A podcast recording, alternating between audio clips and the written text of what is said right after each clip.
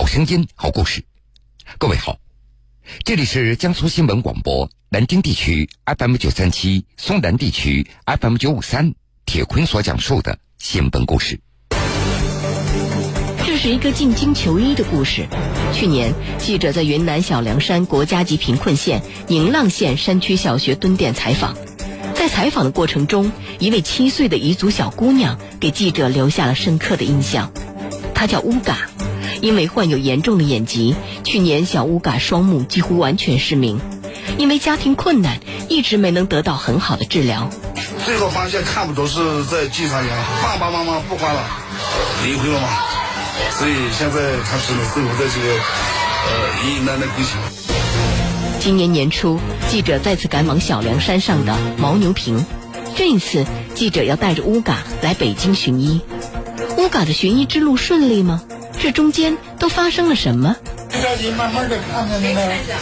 他是明显的比以前好了，还需要再锻炼。乌嘎寻医记，一次来自大山深处的寻光之旅。铁坤马上讲述。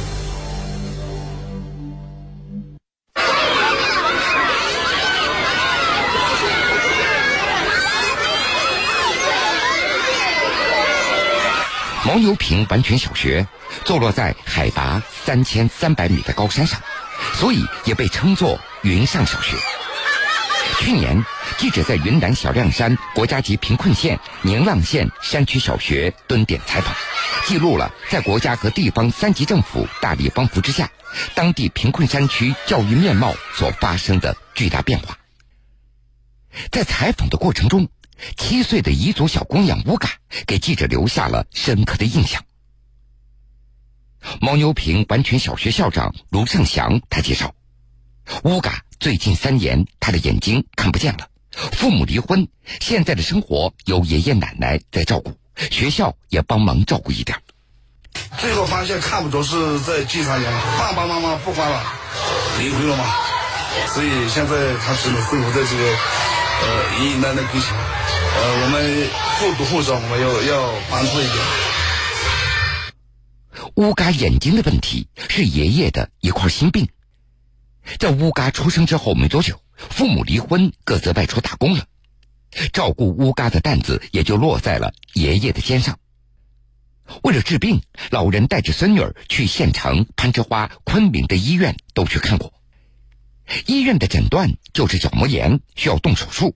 但是，就是这么一个小手术，家里已经拿不出钱来了。下医院、攀枝花、昆明，哎，到过了，都去看过啊，看过了，看过。是怎么回事？呃，就是啊，角膜炎，可以做这个手术，可以做手术的话，就是那个啊，我们家里边有点穷。在半年前的那次采访的过程中，记者就发现，乌嘎走路。都是溜边走，他总是喜欢靠着墙壁晒着太阳。记者也知道，这就是典型的盲童行为模式。一旦离开熟悉的环境，孩子就要一直拉着爷爷的手。乌嘎的眼病不能够再耽搁了。记者蹲点采访结束，回到北京以后，经过多方联系，最终在青少年发展基金会的帮助下，为乌嘎申请到了爱眼基金会的一个救助名额。免费为乌嘎这样的贫困儿童治疗眼部疾病。今年一月份，带着让乌嘎重新看到光明的希望，记者再次来到了牦牛坪。您好，又见面了。爷爷还认识我吗？啊，还认识，还认识。乌嘎你好，你现在上几年级了？一年级。你想不想把眼睛看好啊？想吗？想。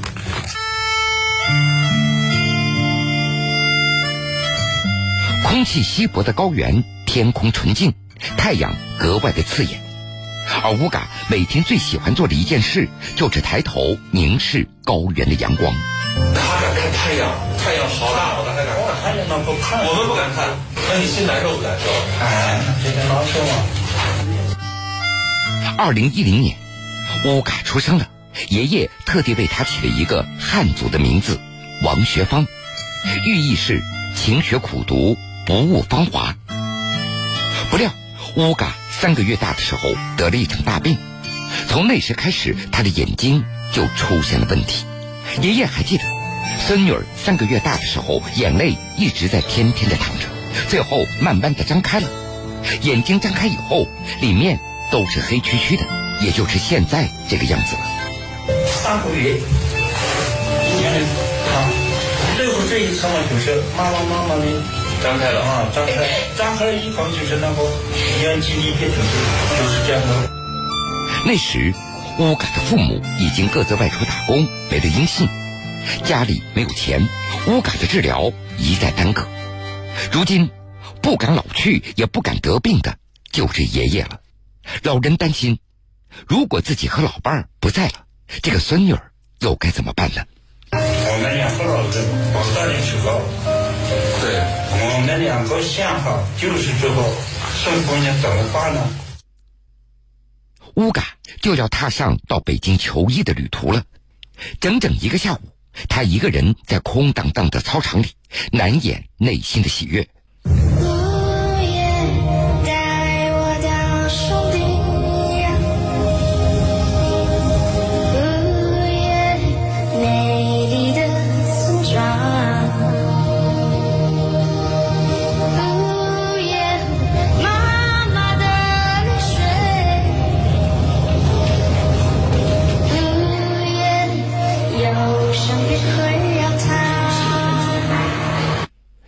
在没有乘坐过飞机的祖孙两个，到了机场有些无所适从。乌嘎紧紧攥着爷爷的手，看到乌嘎不断的咳嗽，在一旁候机的一位带着孩子的妈妈主动的给乌嘎按摩起来。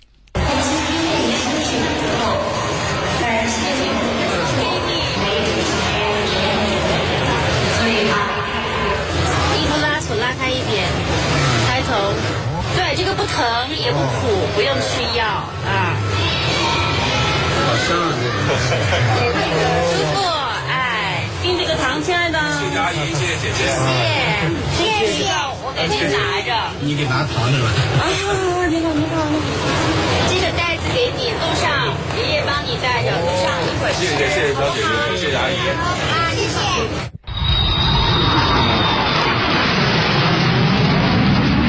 飞机起飞了，带着大家的祝福，乌嘎开始了他的寻医之旅。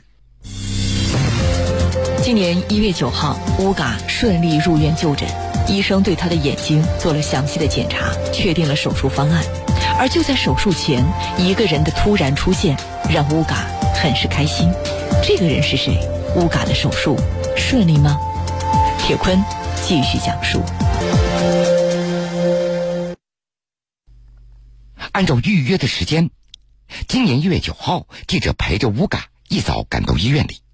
眼科专家李少伟教授在查完其他病房以后，准时赶过来，进一步了解乌嘎的病情。小女孩哦，我以为小男孩呢。七岁，嗯，好了，不带了。现在能看见一点吗？看见吗？两个他能自己走路吗？能自己走路吗？病熟悉啊，就让他自己熟悉的可以走，不熟悉不能。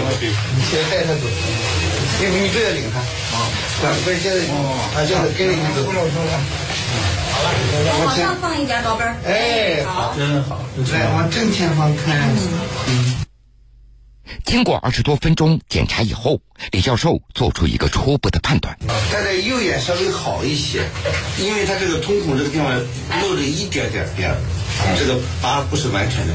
小时候他妈妈，他妈妈给他喂奶了吗？呃，喂了，喂奶喂到几岁啊？不不，就是喂到四个月，四个月就不喂了。要一个月以后了，早了对，他就是营养，有可能是营养不良啊，维生素缺乏，营养不良造成的角膜的一个一个一个发炎。在基本检查过后，乌嘎的初步治疗方案也确定了。啊，右眼呢是要安全为主啊，因为我们这个孩子做手术呢，主要是安全，因为他还嗯人生这么长啊，这个时间不能做。你做角膜移植，我保证在半年、一年他没事儿啊，可能单位能做到，但时间长了排不排斥就很难说。明白了啊，他将来排斥了很麻烦的。对，嗯就先把这个右眼睛先改善了。对对对，右眼要保证他能能自理或者能改善的生活，然后长久的左眼再想办法。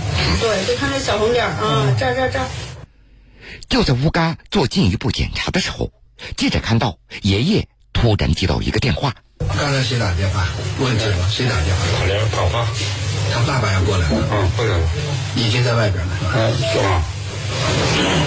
啊，你是乌嘎的父亲？对对对对对对。有多久没见？嗯，好几年了，好几年了。对。知道爸爸来了，乌嘎非常的高兴，不过爸爸却显得心事重重。自从乌嘎三个月大的时候，父母离婚，这八年来父女两个几乎没见过面。这次看到爸爸，乌嘎显得有点拘谨。在狭窄的医院楼道里，记者感受到的是留守儿童家庭特有的一种距离感。按照计划，第二天乌嘎被推进手术室，准备接受手术。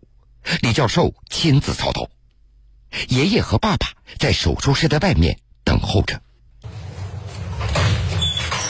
想不想孩子？想不想家？想，想是想，是哎，也是属于计划不如变化快。呃，我就没有钱，也没给家里面打点钱，也没钱回家，这这样。为了这次手术，乌嘎他等待了整整八年。二十多分钟以后，乌嘎的手术结束了，一切顺利。想象的好啊，比想象的好，非常好，嗯，非常好，嗯。手术非常顺利，乌嘎的右眼恢复良好。过一段时间，他的左眼还要接受治疗。手术以后，乌嘎他看到了许多人，这些人都是专门来看望这个孩子的。眼睛那边疼不疼？他疼。这边就疼吗？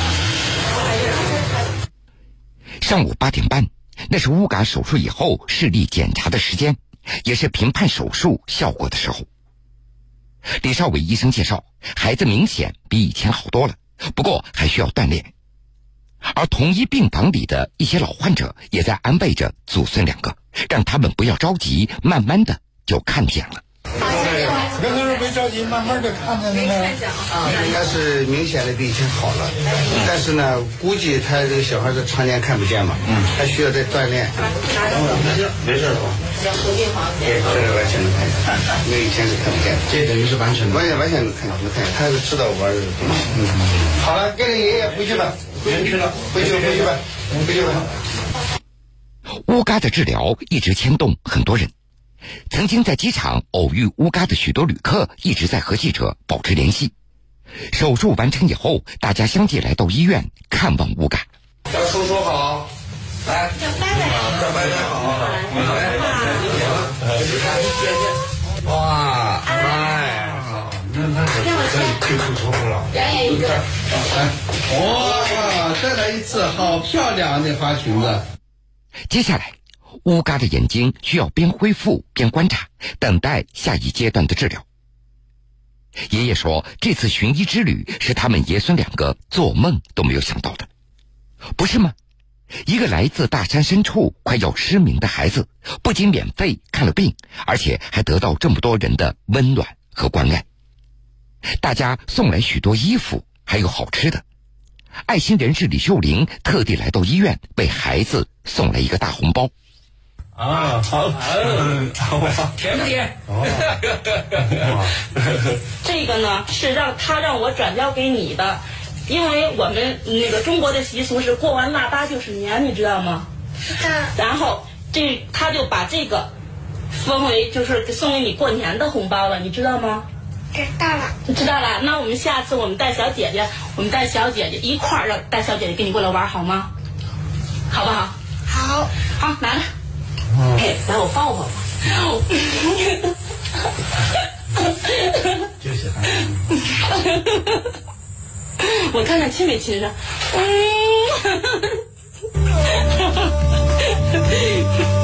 好孩子，一会儿我们所有人都在关